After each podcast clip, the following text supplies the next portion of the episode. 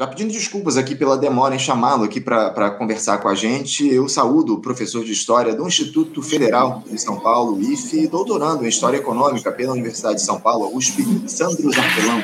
Sandro Zarpelão, bom dia. Bom dia, tudo bem? Está me ouvindo?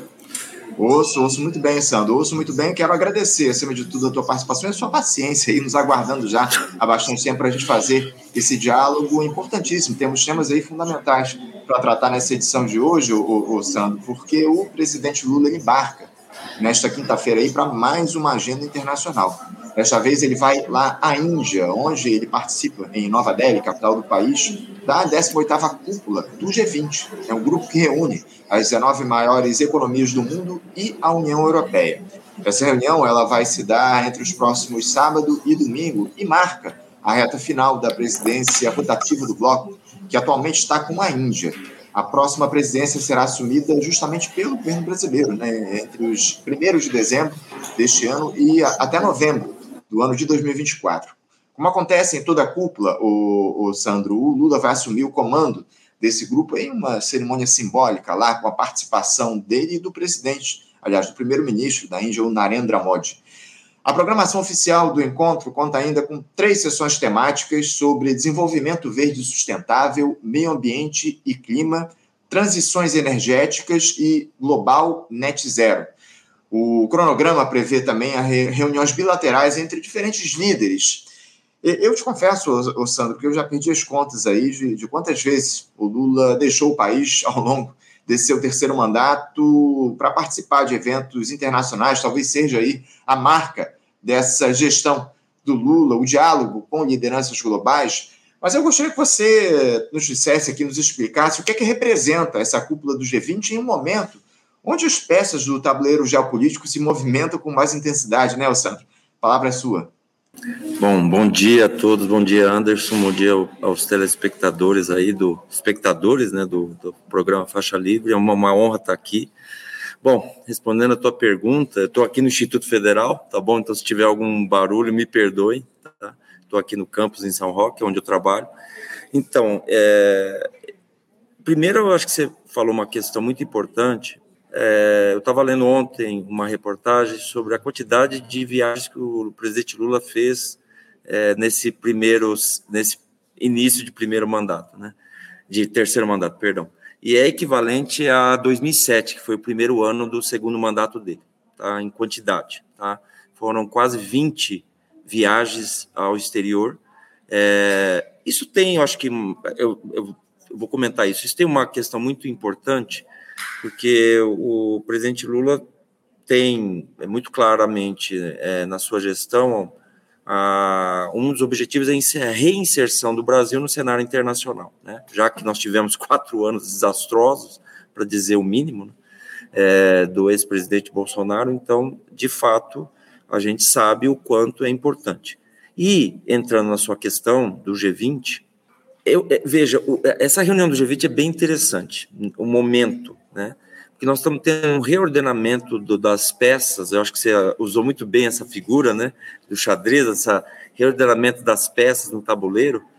E, e, e, e nessa reunião, especificamente, o Biden vai estar presente, os chefes de Estado das principais economias, né? E da Argentina, da própria Índia, né? Só que tem duas ausências que estarão, é, que serão muito importantes. Tá? Primeiro, do Xi Jinping, né, que é para mim a, a, ausência mais sentida e é bastante interessante. É, eu ainda estou amadurecendo aqui, estou regurgitando motivos, os motivos, né? É, ele não ele não especificou ainda. É, é para mim é um recado, talvez ali, tá? não nem geopolítica nada é nada é por acaso, né? E é claro a ausência do Putin. Né? O Putin tem, para quem não sabe, tem um mandado é, de prisão, né? já foi expedido pelo Tribunal Penal Internacional de Haia, e os países signatários, que pelo qual ele, se ele for se direcionar, qual era o caso da África do Sul, né, recentemente agora, né, dos BRICS, é, ele pode sofrer prisão. Né? É, é possível isso acontecer. Então, para evitar qualquer situação, digamos, mais constrangedora, ele resolveu não viajar. Mas mesmo, a gente tem que lembrar que, eu não vou entrar aqui na seara da guerra da Ucrânia por enquanto, mas acho que a questão mais é, sintomática é que dois players muito importantes do, da geopolítica internacional, são aliados, inclusive, no momento, né, tanto o, a China como a Rússia não terão seus principais chefes de Estado. Né? Nós vamos ter ali os ministros das relações exteriores, tanto da China como da Rússia. Né? O Lavrov já né, vai representar a Rússia, se não me falha a memória, é, mas isso, sinceramente, é uma perda para o G20. Né? É, até porque é, o G20 está se colocando como tentando se colocar, né? O G20, para quem não sabe, foi criado em 1999, não participava o chefe de Estado. Depois da crise de 2008, começou a participar o chefe de Estado. E se tornou, né, ao longo do tempo, um dos principais fóruns de, de, de, de, discussão. Até porque o G20 não engloba só países industrializados envolvidos, né, como a gente fala. São os países, entre aspas, emergentes. Né? Eu não gosto muito desse termo. Né? Vamos falar, são países subdesenvolvidos. Né? Vamos falar português, claro. Né? Então, é, no G20 você tem Brasil, você tem Argentina, você tem México, você tem Índia, né? você tem África do Sul, né? você tem Arábia Saudita. Então você tem ali Turquia, então você tem é, países que têm expressão regional, até internacional ou até mundial. Bom, é, fechando a resposta, eu sinceramente acho que a reunião é importantíssima, mas ela é prejudicada pela ausência desses dois chefes de Estado. Sinceramente falando, acho que o Brasil com Lula é, vai ter um, é um dos é, é, ele é um dos mais requisitados, né? as reuniões bilaterais são inúmeras que o Lula vai ter durante o evento. Isso mostra a reinserção no Brasil, isso é importante para nós, obviamente, e para o mundo também. Né? O Brasil está de volta. Né? É, a, o fato é esse: o Brasil está de volta. Né? É o Itamaraty é está de volta. Sim, sim, sim. Não, o Brasil que sempre teve uma, uma diplomacia muito intensa aí ao longo desses últimos anos, especialmente quando Lula assumiu lá o seu primeiro mandato, a partir do início dos anos 2000, enfim, e que a gente teve um, uma série de retrocessos ao longo dessa gestão Jair Bolsonaro, inclusive nesse tema relacionado à nossa diplomacia. E agora, o, o Santos, você tratou aí de questões importantes que a gente vai, inclusive, repercutir ao longo do nosso papo daqui a pouquinho, a ausência do presidente da China, o Xi Jinping, o que é que isso representa, enfim, já, já deu uma palhinha a respeito disso. É, mas o, o, fato de o Lula presidir o G20 ao longo desse próximo ano, é, de 2024, isso pode trazer algum tipo de benefício para o Brasil, Sandro? É, o que, que o país ganha aí tendo o petista liderando o grupo das maiores economias do mundo?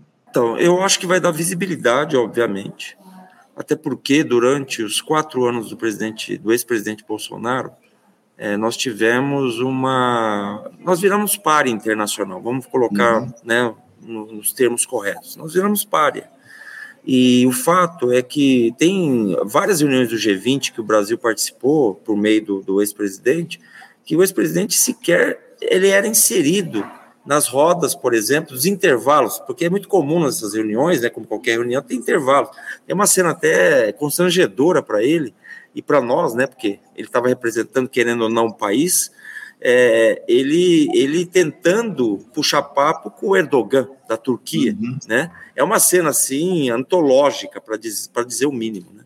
O que mostra o quanto nós ficamos excluídos dos principais, ali, dos principais, porque as reuniões, as coisas não, acontecem só nas reuniões, as coisas acontecem também nos bastidores, acontece ali no, no, no bate-papo, no cafezinho, ou ali na hora do, refeição, dos intervalos, a gente sabe como, como acontece também qualquer coisa da, da nossa vida, né? E, e, e, o Lula, né? O Lula é muito respeitado internacionalmente, né? É, e isso há uma curiosidade muito grande, né? Porque como o Brasil ficou muito tempo, quatro anos aí né? Sem lembrar do Michel Temer, que também não tinha muita inserção, mas não dá nem para comparar o Temer. Olha que o Temer não era grande coisa, mas com o Bolsonaro. Mas vamos dizer assim: o Lula tem é, respeitabilidade internacional, ele tem é, uma inserção, ele tem uma diplomacia que a gente chama de presidencial e muito importante, né? ele está bem assessorado né, nesse sentido. Né? Então você tem é, uma, uma, um peso muito grande. Para nós, sinceramente, Anderson, acho que não é só visibilidade internacional que vai trazer. Acho que vai trazer também o seguinte: pautas que, o Brasil, que são muito caras ao Brasil. Por exemplo, é, a reformulação da ONU. né, que é uma das pautas muito antigas da nossa, da nossa diplomacia. Na verdade, já vem de muito tempo, que foi inclusive pauta do governo Fernando Henrique Cardoso, e também foi do governo dos dois primeiros mandatos do Lula e também da ex-presidente Dilma Rousseff, né, que é a reformulação do Conselho de Segurança da ONU. Na verdade, não só do Conselho de Segurança da ONU, sejamos justos, dos principais foros e, e organizações internacionais, como, por exemplo, o FMI, Banco Mundial. Né? Por quê? Porque o BRIC, veja, o Lula não é só presidente do Brasil, e não vai ser só também presidente rotativo ali do G20. O Lula é, par, é representante de um país que é dos BRICS. E os BRICS agora, recentemente, né, foi aprovada ampliação em mais seis membros, a partir de 1 de janeiro de 2024. E são seis membros, todos eles do chamado Sul Global, né? Então, isso é um dado importante, né? De países, principalmente do Oriente Médio e também do, do continente africano. Né? Então, veja, você vai ter a entrada da Etiópia, por exemplo, né? Da Argen e também da América do Sul, né? Argentina, sem esquecer. Então, acho que para nós vai ser interessante. E também negócios, né? Querendo ou não, a gente tem que ser, a gente tem que ser aqui pragmático, né? E além do que, a gente também vai ter, eh, vai ser ouvido, né? Coisa que o Brasil não era ouvido. É, é eu sei que parece uma coisa, até para quem está nos ouvindo, parece até estranho, né? É, falar, porque o Brasil sempre teve uma tradição, como você bem falou, de respeitabilidade diplomática, mas a gente teve um processo durante os quatro anos, eu insisto nisso, que foi desastroso, né, destrutivo. Uhum. Nós vamos levar muitas vezes, dependendo da seara, décadas para recuperar o prestígio. Opa, tivemos aqui um pequeno travamento na fala do professor Sandro. Ele está lá na, no campus da no Instituto Federal de São Paulo. Bom, já tem aqui o professor Zarpelão do outro lado da tela. Eu vou trazê-lo aqui. Professor, você me escuta? Escuto, é que está instável. Me perdoe. Sim, pois é, a gente, a gente imaginou, tivemos aí um pequeno travamento, mas só fique à vontade aí para retomar a sua, a sua, o seu pensamento. O senhor falava aí a respeito desses prejuízos que o Brasil teve aí ao longo dos últimos quatro anos na questão diplomática, que vamos demorar décadas aí, talvez, para recuperar. Fique à vontade para retomar o seu pensamento. Sim, sim. Não, é só para fechar é, essa questão. É, eu acho que é importante, é uma coincidência ali histórica, né, da, da, da, da presidência do Brasil rotativa no G20. Para nós é importante, até inclusive para a inserção do Brasil. E outra coisa, né, é, como o governo Lula tem várias, é, é, um processo de reconstrução, né, então é reconstrução da participação do Brasil no G20, é reconstrução do, do Brasil no, na ONU, é reconstrução do Brasil na, no Mercosul, né, que foi literalmente abandonado nos, nos, governos Temer e Bolsonaro, né, como foro importante aqui da América do Sul, da Unasul.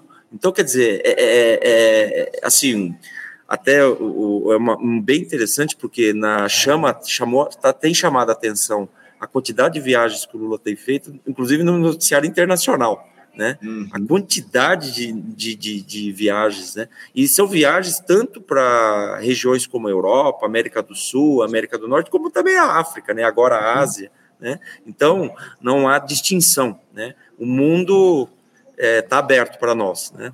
E isso é importante. É isso, muito bem colocado. A nossa espectadora, a Eugênia Braga, ela traz aqui uma, uma preocupação dela. Eu queria compartilhar com o senhor a sua opinião também a respeito disso. Ela diz aqui, ó. Professor, uh, deixa eu botar aqui na tela. Professor, eu tenho medo de que essas viagens do senhor Lula, nesse momento, sejam o fechamento da entrega total dos bens do Brasil. O Ocidente, nosso eterno parasita, está ruindo e, infelizmente, não somos soberanos. Fica à vontade aí, professor, para se colocar. O senhor também tem essa questão aí que a, que a Eugênia levanta aqui para a gente, que o Lula esteja viajando aí de alguma forma para entregar, entre aspas, as nossas riquezas para o imperialismo? Eu acho, eu acho que, assim, o Lula é um, A gente sabe, Anderson, você sabe também disso, que o Lula é um pragmático, né? A gente, vamos colocar em termos bem honestos, né? Ele é um pragmático. Antes de tudo, ele, ele tem um pragmatismo na veia. Então, isso é fato. É, mas não me parece que ele vai fazer isso. É óbvio né, que tem colocado interesses comerciais, econômicos nessas reuniões. É óbvio que sim. Isso é discutido. Né? Existem empresários, é, comitivas, faz parte né, do processo. Mas veja, é, uma das coisas que a gente tem que ter muito claro é o seguinte: os processos, por exemplo, de. Eu vou pegar a Petrobras como exemplo, tá? acho que é o exemplo maior. É, havia uma série de, de privatizações previstas, de entre, concessões de refinarias é, que estavam né, já totalmente planejadas e elas foram interrompidas. Até já se cogita a recompra de algumas refinarias, como a refinaria é, Landulfo Alves da Bahia, né, em Salvador, que foi uma tragédia, que foi literalmente entregue né, para o grupo Acelen, lá dos Emirados Árabes Unidos. Então, esse é um dado. Né?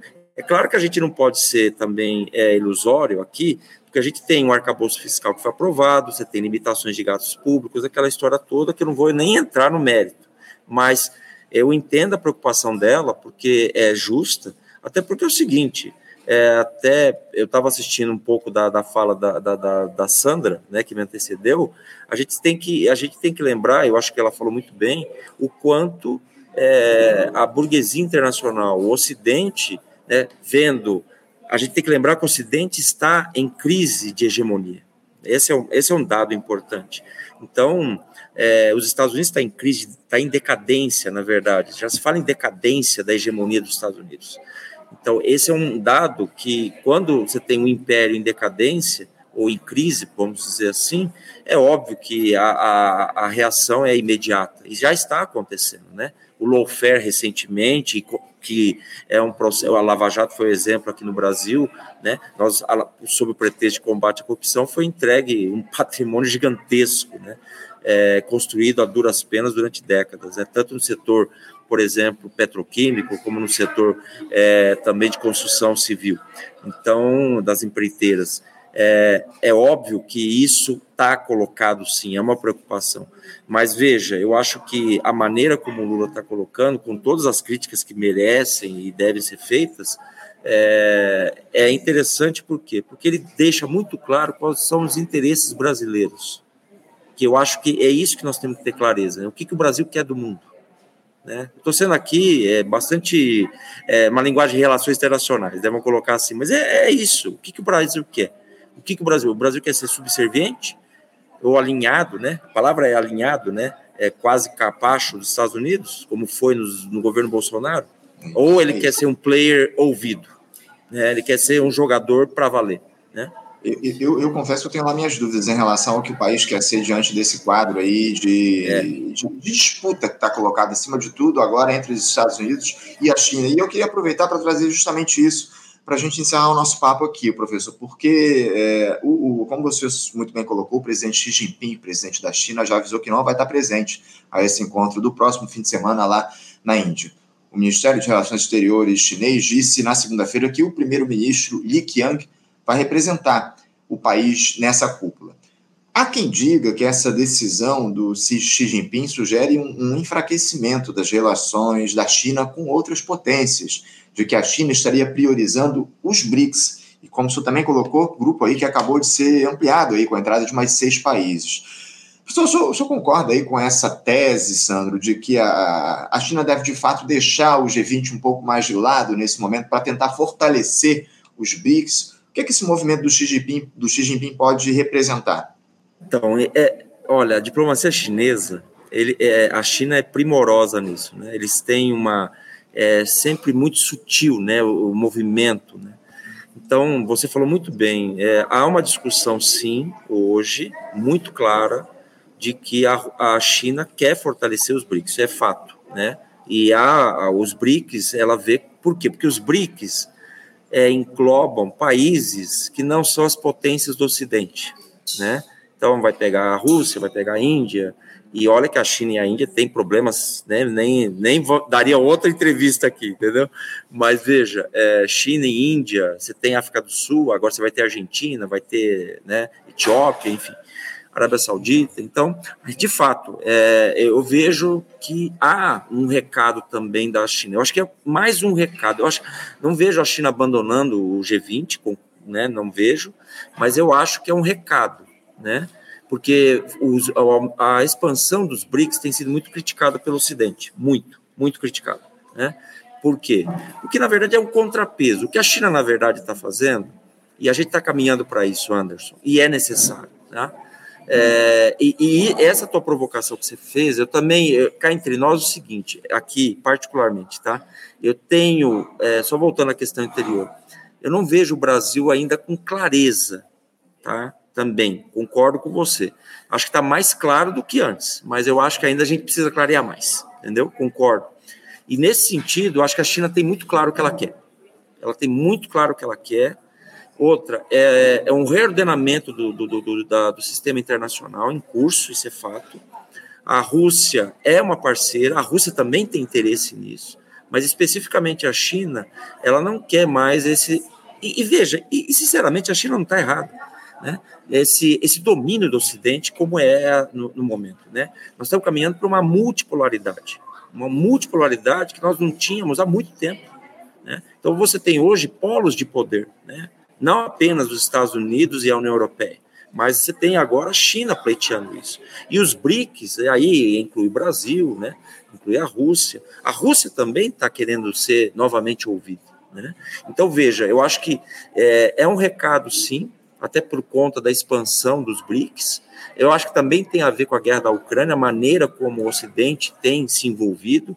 Claro, a China não se posicionou contra, mas também não se posicionou totalmente a favor. É parte da diplomacia, né, do jogo ali. A China tem interesses tanto com a Rússia como o Ocidente, né? Até porque ela também tem os seus problemas internos, né? Taiwan, né? A gente sempre lembra disso, né? O Tibete, Xinjiang. Então, são questões muito sensíveis à China. E eu acho que tem também a questão de Taiwan, né, especificamente aqui como pano de fundo, né, pela maneira como os Estados Unidos têm se envolvido no, mar, nas, no estreito de Taiwan uhum. e também no mar do sul da China. Né? A gente não pode esquecer disso. Então a China está dando um recado também. Né?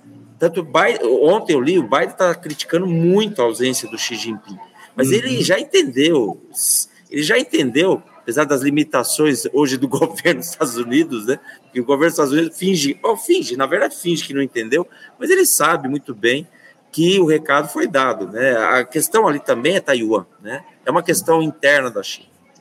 É, não tenha dúvida, não tenha dúvida que o, os Estados Unidos estão absolutamente envolvidos em toda essa trama que está colocada, os interesses estadunidenses aí em jogo nessa questão aí em relação ao Xi Jinping, essa disputa que se abriu entre China e Estados Unidos, e você citou aí um, um dos motivos dessa briga, que é justamente Taiwan. Eu, eu ganhei aqui alguns minutinhos, professor, porque eu ainda estou aguardando o nosso próximo entrevistado, que ainda não apareceu tranquilo, aqui na sala. Então, tranquilo, vou fazer uma outra questão aqui gente. É, um, assunto aí que tem vindo à tona, inclusive, com frequência nesse diálogo internacional do presidente Lula, é a defesa dele por uma reforma no Conselho de Segurança da ONU. Essa, aliás, é uma, uma medida aí que ele defende já desde os seus primeiros mandatos aí, enquanto presidente. Na última semana, o brasileiro disse que discutiria essa questão com o presidente dos Estados Unidos, Joe Biden. O Lula também criticou a postura da Organização das Nações Unidas frente ao conflito lá na Ucrânia. Segundo o presidente, segundo o presidente da República, o Lula, se a ONU não tiver uma governança forte, não vai resolver a invasão da Ucrânia pela Rússia. Atualmente, o Conselho de Segurança da ONU tem apenas cinco membros permanentes, que são justamente China, Estados Unidos, França, Reino Unido e Rússia.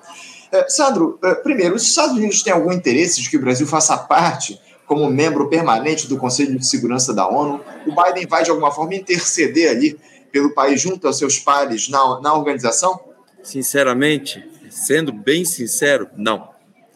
É, apesar de dizer que não, o Brasil é importante, tá, mas assim, isso aí é para as câmeras. Nos bastidores, não, não tem. Na verdade, há muito tempo, né, se você pegar os tantos. E, e tem um detalhe, viu, Anderson? a tua provocação é tão boa, porque isso independe do, do governo é, do momento, por exemplo, seja republicano ou seja democrata, tá? Se a gente pegar o Obama, Clinton, Bush, né, é, o próprio Trump, não importa. E olha, veja, é, a gente teve vários momentos aí de diplomacia presidencial, tanto do Brasil como dos Estados Unidos, muito próximos. Se a gente pensar o Clinton com o VFHC, o Fernando Henrique, o próprio Lula com o George Walker Bush, né? Você pegar, por exemplo, o, e com Obama, né? O Lula tinha um bom relacionamento com Obama, bom mesmo, mas não, não há interesse. Na verdade, hoje, quem está apoiando muito, até pela maneira como o Brasil tem se inserido, é a China, a Rússia, né?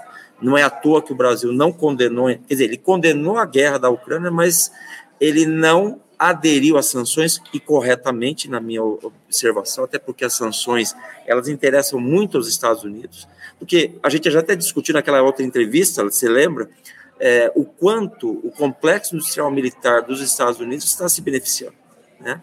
Está se beneficiando demais. Na verdade, as guerras, os, os Estados Unidos, se me permite, tá, é, uma digressão aqui, os Estados Unidos é o país que, nos últimos 40, 50, 60 anos, é o país que mais interveio, mais realizou guerras ou golpes de Estado.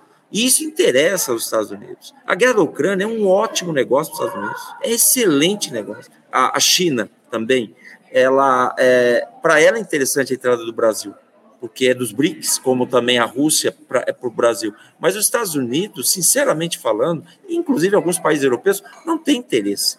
Na verdade, a ONU hoje, ela carece hoje de legitimidade. O Conselho de Segurança hoje, ele ele ele está congelado como se fosse o pós Segunda Guerra Mundial, de certa forma, né?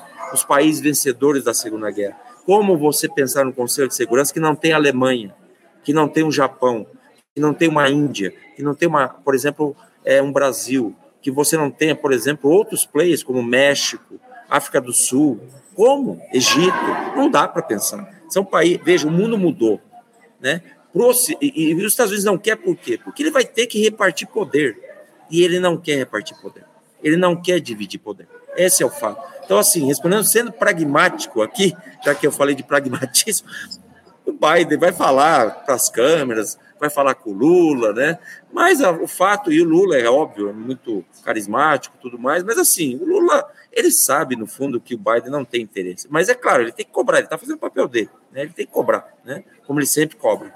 É isso, é isso. A gente teve um pequeno travamento aqui da sua imagem, professor, mas a gente ouviu muito bem o que o senhor disse aqui a respeito dessa questão envolvendo os Estados Unidos, o interesse é, do Brasil de fazer parte do, da, da, do Conselho de Segurança da ONU como membro permanente, enfim.